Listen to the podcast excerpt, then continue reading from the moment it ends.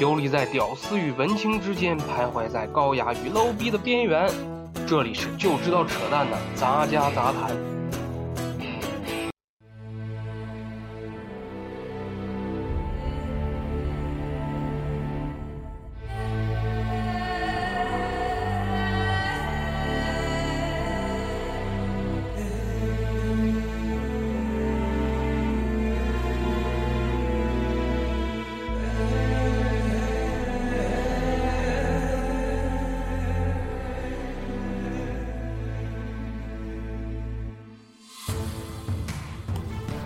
Hello，大家好，这里是就知道扯淡的杂家杂谈，我是主持人陆子儿，欢迎大家收听最新一期的节目。本期想跟大家聊一聊，呃，我的题目哈叫做从 CCTV 到斗鱼直播，一个非常有趣而且比较有跨度的一个 一个主题。这个主题啊，其实我很早之前就已经想好了，就在嗯。我们杂家杂谈刚刚开始创立之初，其实这个题目我就已经想好了，但是之所以一直没有放出来聊，主要是因为我没有想好跟大家聊点什么，因为没有一个非常好的一个切机的一个点，一个一个一个怎么介入的一个点。嗯，另外呢，确实在节目创立的初期，个人能力有限啊，经验也有限，就是可能会。怕比较把这个把这个非常好的一个一个话题给他聊的比较差了，所以说呢，就一直没有跟大家聊这个话题。之所以突然之间想拿出来这个话题跟大家聊一下，呃，原因有很多呀。首先，最近发生了一些事情，最近发生了一些事情，嗯，首先是。我非常喜欢的央视的一个主持人啊，他在央视要宣布辞职了。嗯，这是一个节目啊，主持人这他是一个足球节目主持人啊，他是呃 CCTV 五的段暄儿啊，大家都如果要是熟悉足球的话，应该知道他是呃主持过非常著名的天下足球啊，包括什么世界杯的比赛啊，什么德甲的比赛，他都呃做过解说。为什么？他辞职了，我反而会联想到，就是说斗鱼直播这个事儿呢，也非常有趣儿。就是大家都看过，就是说现在互联网非常热的一些斗鱼直播，一通常都是一些直播什么游戏啦，呃，一些竞技类的游戏。而段轩这个人呢，可能在我印象当中，是我在电视上接触到第一个跟电子竞技相关的一个主持人。你也可以理解为他是中国第一代的电子竞技主播，可以这么说。嗯，早在两千零几年啊，在 CCTV 五有一档电视节目叫做《电子竞技世界》，不知道大家有没有印象啊？可能如果要是跟我年龄相仿的人，可能会看过这档节目。那档节目开创了中国呃。电子竞技或者是跟游戏相关的呃这种电视节目，首次在国家级，就是在 CCTV 五，在国家级这样一个媒体上播出的一个先例，当时震动还是挺大的。呃，想想在呃十几年前，就是那样一个大的游戏环境下，一个这样的节目出现啊，想想也是一件非常神奇的事情啊。嗯，那个时候记得，C 呃 CCTV 五上线了《电子竞技世界》这档节目，一个契机是什么呢？一个契机是，呃，我国把电子竞技，呃，被定义为国家第九十九号体育项目，这个是国家体育总局给它定的。嗯，这这么一个契机点，所以说那个时候啊，大家都开始无限的畅想啊，就觉得可能。电子竞这这这一块儿啊，可能开始起步了，但是谁也没成想，这个节目开播了一年多哈就被停掉了。这个停播的原因呢哈有很多哈，有有一些也是众说纷纭啊。其中有一条比较传说、比较靠谱一点的，说是曾经中南海的某位高官、某位老干部。打电话给了 CCTV，然后说：“你们国家级媒体怎么能放这种类型的节目呢？这不是带坏青少年吗，所以说这个节目就停播了。当然这是坊间流言哈，不作数。嗯，但是回想啊，这个事情已经过去这么多年了，这个节目也停了这么多年了。嗯，可以看到哈，就是时代进步。就像我之前在聊自媒体的那一期提到的，就是说，现在自媒体对传统媒体的冲击已经越来越大了。就是你传统电视没有办法播出的节目，我在网上或者是我用自媒体的方式进行播出，已经越来越受到现在年轻人的一些追捧和接受。所以说，就产生了什么斗鱼直播啦，什么战旗直播啦，包括王思聪的什么熊猫 TV 啦，就是这种以互联网直播的这种形式出现的一些东西，就越来越开始盛行了。呃，包括啊老牌的 YY，最开始是语音，后来也出现了一些视频直播，可以说是非常的火爆哈。我曾经看过一场 YY 的那个直播。我可以这么讲啊，就是不亚于看一场二人转表演，就是非常搞笑，气氛火爆，而且还在做广告呢。据说是那些啊互联网的视频主播月入百万或者是几百万哈，这个都不得而知了。但是都是说挣了不少，非常非常的有趣哈。我突然就开始想想。就是回想起当初电子竞技世界播出的时候，当初其实，在电子竞技这个领域还不是非常发达的初期啊。所谓的电子竞技项目，其实就是那么老几样哈，大家都比较熟悉的，比如说足球，足球呢是非法和实况，呃，射击类呢就是 CS 了，大家都知道那时候，嗯，COD 还没有流行起来，然后。即时战略游戏呢，有星际，啊，还有魔兽争霸。嗯，那个时候魔兽争霸火呀，特别特别的火，几乎大街小巷所有的网吧里面，通常不是你在打 CS，就是在打魔兽争霸。想想魔兽争霸，我突然想起另一个人，大家都知道，就是说稍微上了一点年纪的，就像我这么大的。就是玩家都应该知道人皇 Sky，一个传说级的人物哈。作为中国第一个得了电子竞技世界冠军的人哈，曾经红极一时。他现在退役了，他现在又做什么呢？前一段时间看了一段新闻，说 Sky 在创业，在做外设。在自己嗯开公司，研发鼠标什么的。之前也是在呃 WE 啊、IG 这些这些那个俱乐部战队里面啊做了一些从事相关的工作，也没有离开这个领域。啊，于是乎我突然想起他曾经说过一句话，他曾经说说他不太推荐年轻人从事电子竞技这个行业啊。说一旦你从事这个行业，你就会觉得游戏就不是游戏了，你就会觉得特别特别的枯燥，它就变成了一份工作，就失去了游戏本身的那种乐趣性。然后我突然就是把这个新闻找出来之后，我又上网上找了一些相关的一些关于曾经的电子竞技选手的一些呃，现在退役了，他们现在都在做什么？发现这些电子竞技选手。好像似乎都没有离开这个圈子，反而在现在这一个大环境下，在视频主播盛行的环境下，他们都开始转型做了视频主播，呃，包括 Sky 啊，还有 WE 战队的那个若风啊，什么，他们现在都开始转行做了游戏视频主播这个事儿，所以说。斗鱼直播也好啊，什么熊猫拍 TV 也好啊，其实变相的是帮这些电子竞技选手退役的电子竞技选手解决了再就业的问题。说到就业的问题啊，之前我提到了段轩辞职了，跟段轩一起辞职的其实还有另一个人，就是如果在世界杯期间啊看 CCTV 五转播，知道有一个女主播，她是个新人啊，叫。呃，刘禹锡好像是叫刘禹锡啊，然后被网走网友啊冠以“乌贼刘”之称哈。就是他在视频，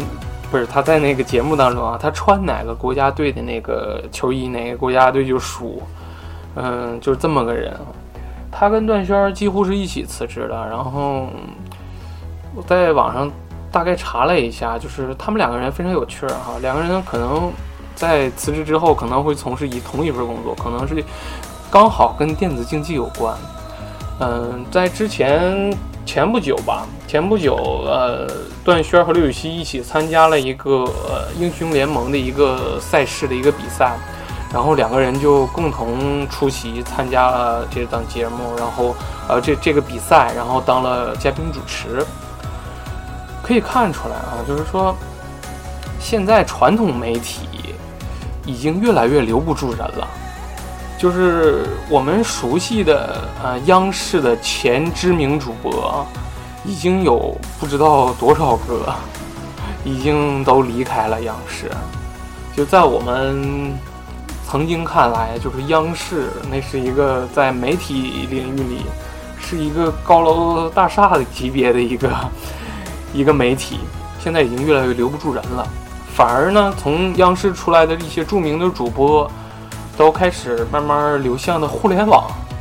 这是件非常有趣的事儿。这个就能扣题了哈，扣题就是从 CCTV 到斗鱼直播。可以看出来，就是说，互联网的发展、自媒体啊的发展，已经一步一步在影响传统的媒体了，已经影响到央视这一步了。以后能影响到哪一步，我很难讲。那天突然有趣儿啊，也是还是聊的就是关于就业的问题。嗯，前两天在微信里面和陆总啊听之前节目，大家都知道老司机陆总。在跟陆总闲聊啊，说突然想换工作，然后陆总说，要不你改行做视频主播吧？说现在视频主播特别的火爆，而且挣钱挣得多呀，说 月收入过万。我说我直播什么呀？我说我也不是像人家会有才艺啊，会表演，会唱歌，会搞笑什么的。就我这做得不得，谁听我说呀？对不对？然后陆总说：“现在你这手机直播嘛，然后你就直播整个全大连各大高大高大上酒店的那个厕所，然后上了里面就上厕所去，然后说你就火了。是一个玩笑话哈。然后他更过分的说是全程开直播，说。”蹲个坑的时候，你就能录一期杂家杂谈，然后你杂家杂谈就变成日播节目了，就一天更新一期，呃，也是醉了。突然之间非常搞笑啊，就是现在视频就是直播这个，已经不单单是以我们传统定义上的那种直播了，现在直播的多样性已经超乎想象。给大家形容一下，都有什么非常奇葩的直播？比如说直播唱歌的啦，啊，这个比较平常啊。直播啊，脱口秀啦，游戏直播啦，这个都是，呃，属于比较常规项的。比较奇葩的有什么呢？有直播睡觉的，就是什么都不做啊，他就把摄像头开开，然后他就躺那儿就睡觉，就就直播睡觉。这这还有更深层一层意义的直播睡觉，是直播两个人睡觉的啊，你们都懂。就是直播两个人睡觉的都有，然后还有直播什么的呢？在大马路上开着直播，就随便找个人就问问题，就是这种直播的。还有直播吃饭的，就直播吃饭这个事儿非常的有趣儿哈。就是我实在不能理解，就是为什么我们要看别人吃饭，就是 就是他吃的香吧，但是你也不能就看别人吃饭你就。感觉特别开心吗？我不能理解呀。就是还有的有人吃相特别猛啊，就是胡吃海塞的，就是各种吃，就这种直播的都有，也是神了。其实现在直播也不好混啊，就是视频直播的那些主播啊，都得多少带点口才啊，要不然你就没有办法讲。就你坐那玩游戏，一边玩的时候，你还得一边讲段子，特别特别的有才。曾经看过一个视频主播，他在玩一款叫做《伦敦奥运会》的一个游戏。他是费尽了心机啊，真的，一边玩游戏，自己还得充当游戏，就是呃体育解说这么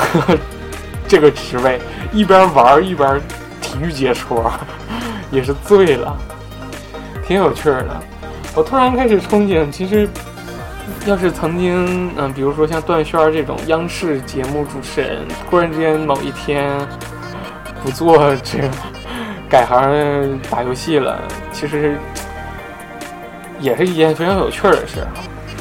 话说，关于电子竞技这一块儿也好玩儿，就是你会发现，随着电子竞技发展越来越好，好多人都跨界开始电子竞技。比如说我们熟悉的周杰伦，前不久周杰伦不是打了一场英雄联盟嘛，然后。之前看了一个新闻，说他要组织第二场，就是请了一大堆明星，然后还是英雄联盟比赛。要知道，在明星圈里面玩游戏的人还是很多的，比如说林俊杰喜欢打 DOTA 二啊，还有打篮球的啊，林书豪也是喜欢到大塔然后还有嗯，比如说前 NBA 巨星姚明，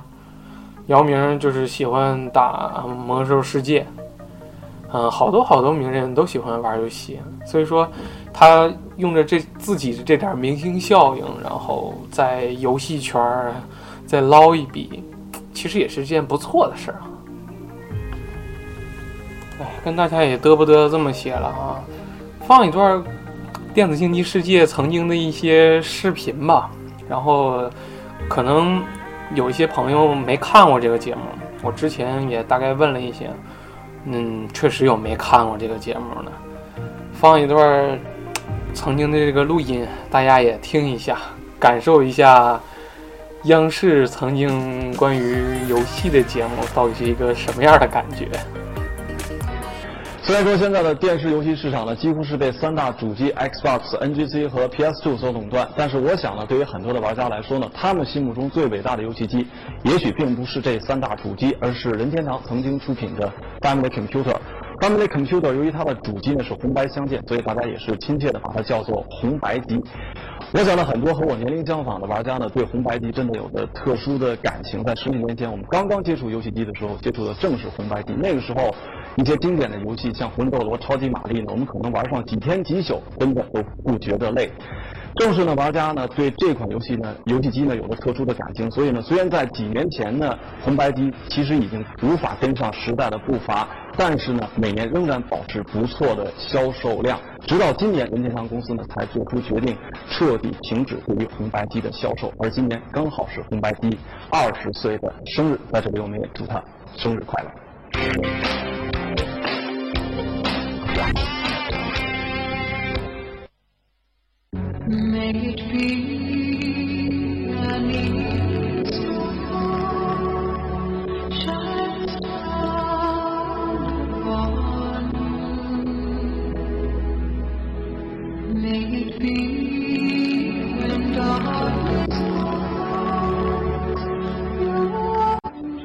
一段美好的回忆，一部伟大的主机。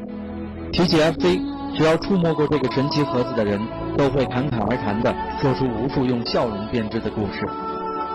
当如日中天的 PS2、实力雄厚的 Xbox、色彩绚丽的 NGC 大展宏图之时，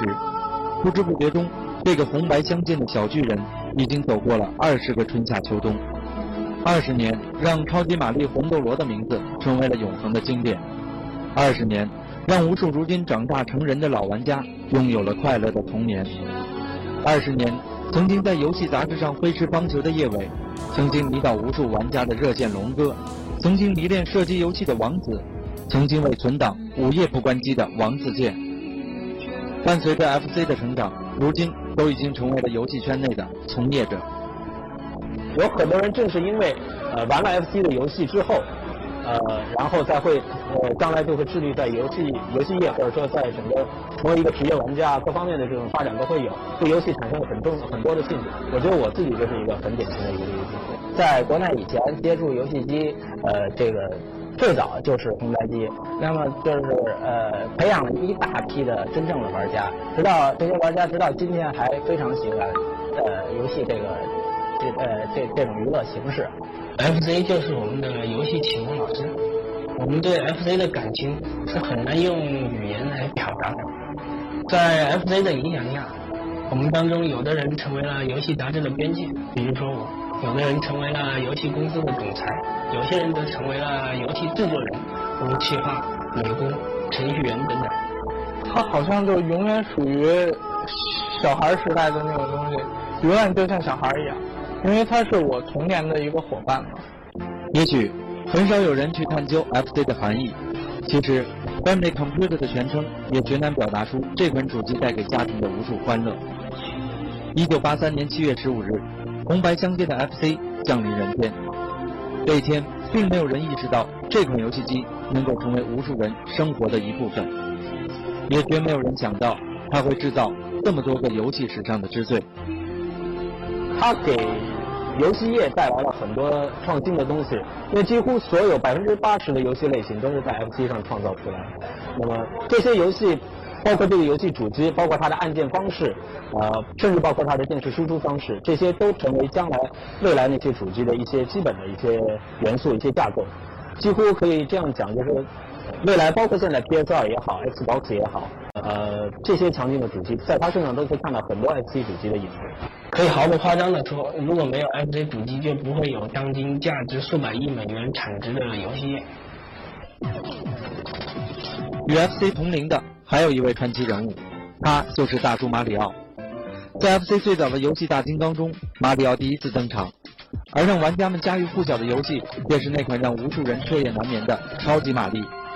从那时起，人们就把 FC 和马里奥的名字紧紧地联系在了一起。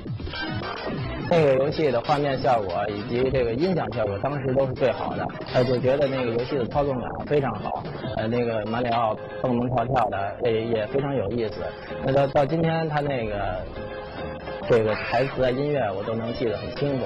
呃，迄今为止，在我们公司做这个游戏设计师培训的时候，还是把超级玛丽作为这个 platform 所以的就平台游戏的一个典范、一个教材来来分析的。包括它每一从第一关开始，这个呃玛丽为什么要从左面出来往右走，包括这个第一个蘑菇、第二个蘑菇的安排的方法、种类，包括敌人出现的次序，啊，这些都是我们给这个呃刚进门的游戏设计师做培训的，因为完全这些都是非常经典。呃，我们觉得就是说，现在你再想到这些，你回去回去想他为什么要这样做，可能还会比较容易。但当时公主帽能够凭空的就能想到去这样子做，我觉得是非常不容易的。超级玛丽对于 FC 来说仅仅是个开端，在这之后，FC 平台上推出的经典游戏数不胜数，这其中每一款游戏都足以让喜爱它的玩家坐上三天三夜。那当时还是一个晚上，大概六点多钟的时候，呃，在我们离家很近路边小摊有一个，应该说有一个人拿着那个主机出来做生意吧，也就他就那么一台机器一盘卡，然后我就旁边站了两个多小时，看着他们 花钱包租的那些人在那边拼命的打，当时就感觉这个东西做的非常好，因为那个时候刚看兰博不久，啊，觉得这东西跟第一滴血非常像，呃，又有那种战斗的那种场景啊，那个整个又非常激烈，感觉非常刺激。魂斗罗应该是不光是我，所有的中国玩家，就是我们这一代，包括我们在上一代的人，呃，永远都会记得上上下下、左右左右、别别。嗯，好了，差不多就到这儿吧。我也不能把这个节目都给大家放完。呃，如果想看这个完整版，大家可以去互联网上搜一下，就搜“电子竞技世界”就能找到。这是电子竞技世界在为 FC 呃二十周年做的一个特辑，在最最后那个说上上下下、左左右右、B A B A 的那个人，如果你们看那个视频画面的话，你就会发现这其实是一个熟人。呃，就是今晚八零后脱口秀的那个王自健，就是非著名相声演员王自健，可以大家可以找这个视频看一下，看一下他青涩的脸。所以说，我也决定用这张截图作为本期的封面了。嗯，本期差不多时间就到这儿了吧。然后欢迎大家继续收听杂学杂谈，我们下期再见，拜拜。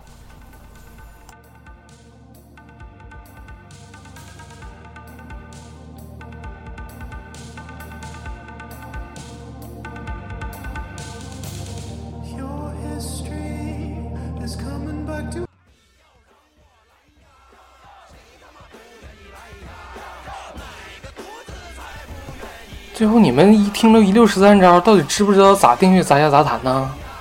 哎，大哥上哪订阅去啊？啊，是这样。现在呢，我们杂家杂谈在微博音乐人、荔枝 FM、喜马拉雅还有苹果的 Podcast 上都有订阅。你也可以呢，在微博搜索“黑手起家”，直接跟那主播呢唠唠，都可以。然后欢迎大家踊跃的评论和点赞，谢谢大家，再见。